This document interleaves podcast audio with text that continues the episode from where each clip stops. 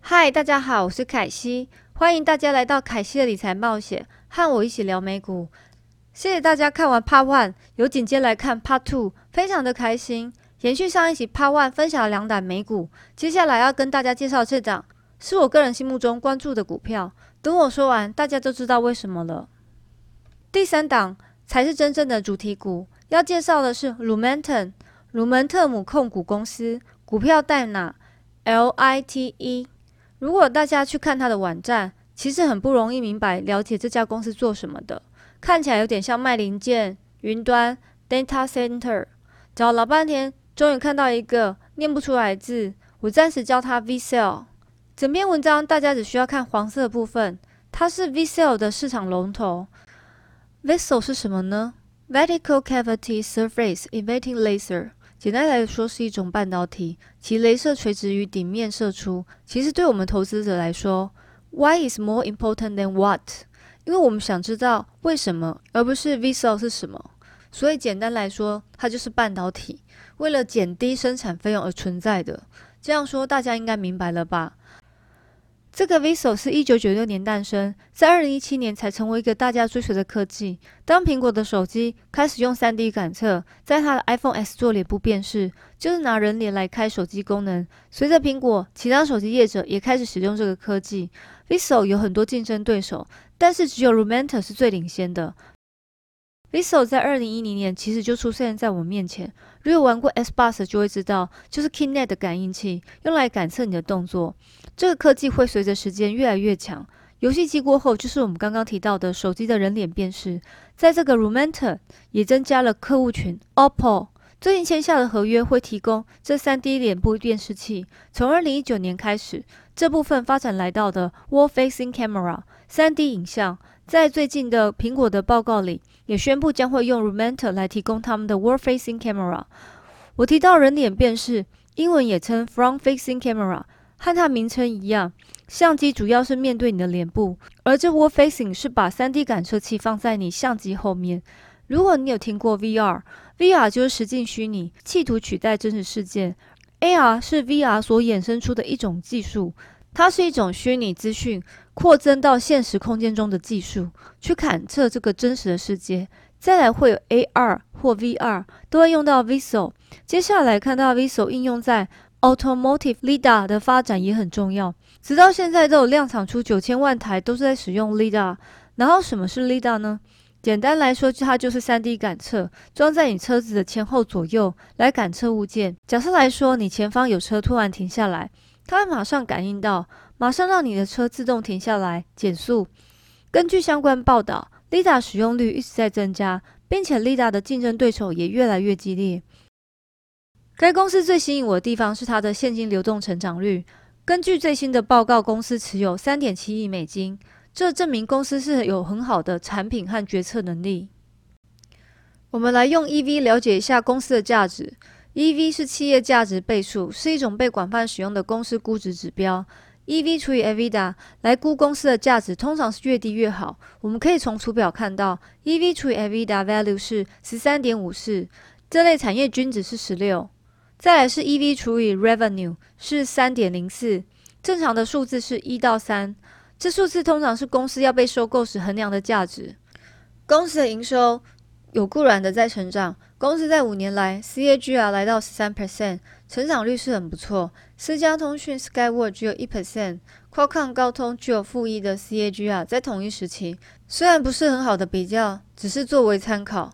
从图表上来看，公司二零一八年看来卖三 D 感测器上赚大钱，其实不是，大部分只是税金上的调整。然后在二零一七年看起来像亏钱，但其实公司那年是赚大钱，因为新产品开发过程中所发生的一次性费用。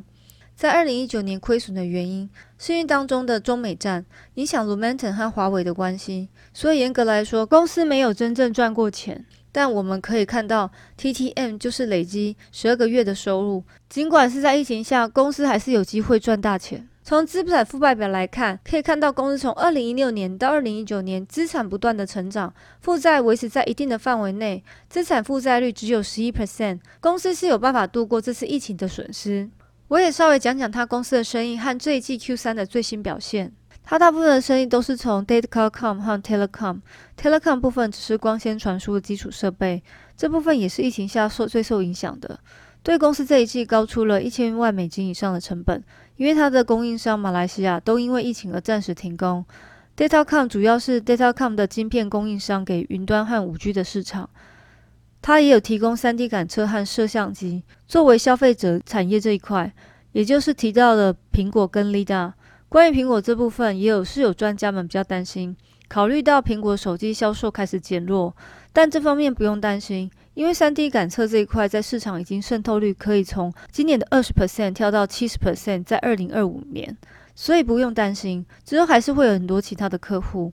最后的部分就是它的镭射，它的镭射主要是在制造五 G 云端的零件上，比起去年都有大缩减，因为疫情的影响。导致国需需求也放缓。商业镭射其实是用于高科技的精准切割使用，这是一个高科技产品。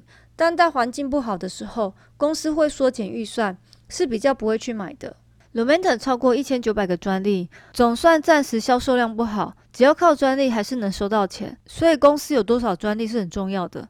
Lumentum 所有的产品和东西一样有关系，大家猜到了吗？就是光。这个科技需要时间去演变，才能发展下去。而公司的产品也是这样，从早期简单的光纤用在 data center 的大 cable，到我们手机用的 3D 感测。我看到公司以往的新闻，公司有收购欧克兰公司，随后把该公司的部分生意转给上海的 CIG 科技公司，目的是要组成一个伙伴关系来发展 Photonic Chip。这是另一个更高端的技术。不需要电，而是用光来发电的晶片，这可以让电脑跑得更快、更有效率。除了 Lumentum，它的竞争对手也在合并和收购这家产业。在这个市场，最后只剩下一两家的制造商。这种现象长期来说对公司是很好的，因为以后的溢价空间就看它怎么喊了。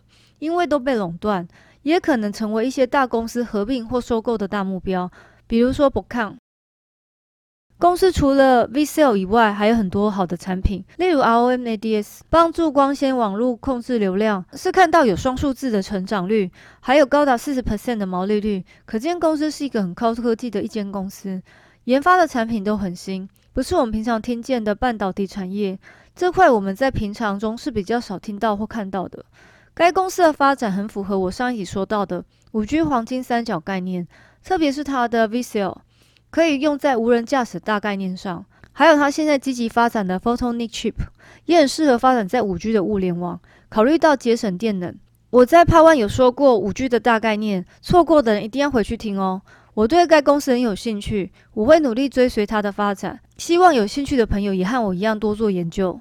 对于长期价值投资的人，最重要的是要了解公司的价值，而价值这种东西是要花时间去了解公司的产业未来的发展。和即将运用在哪些产业上，这样大家才能掌控到公司未来的成长性。希望这两集做的五 G 攻略对大家有帮助，能够让大家对五 G 产业有个简单的蓝图架构。虽然我花了很多时间，但是如果大家喜欢，我觉得还是值得的。但投资有风险，大家记得一定要独立思考。以上只是凯西分享自己的心得跟看法。这期的视频就到这边结束，请麻烦看完的朋友帮我订阅和按赞或分享，你们的鼓励对于凯西来说是很重要的，谢谢大家，拜拜。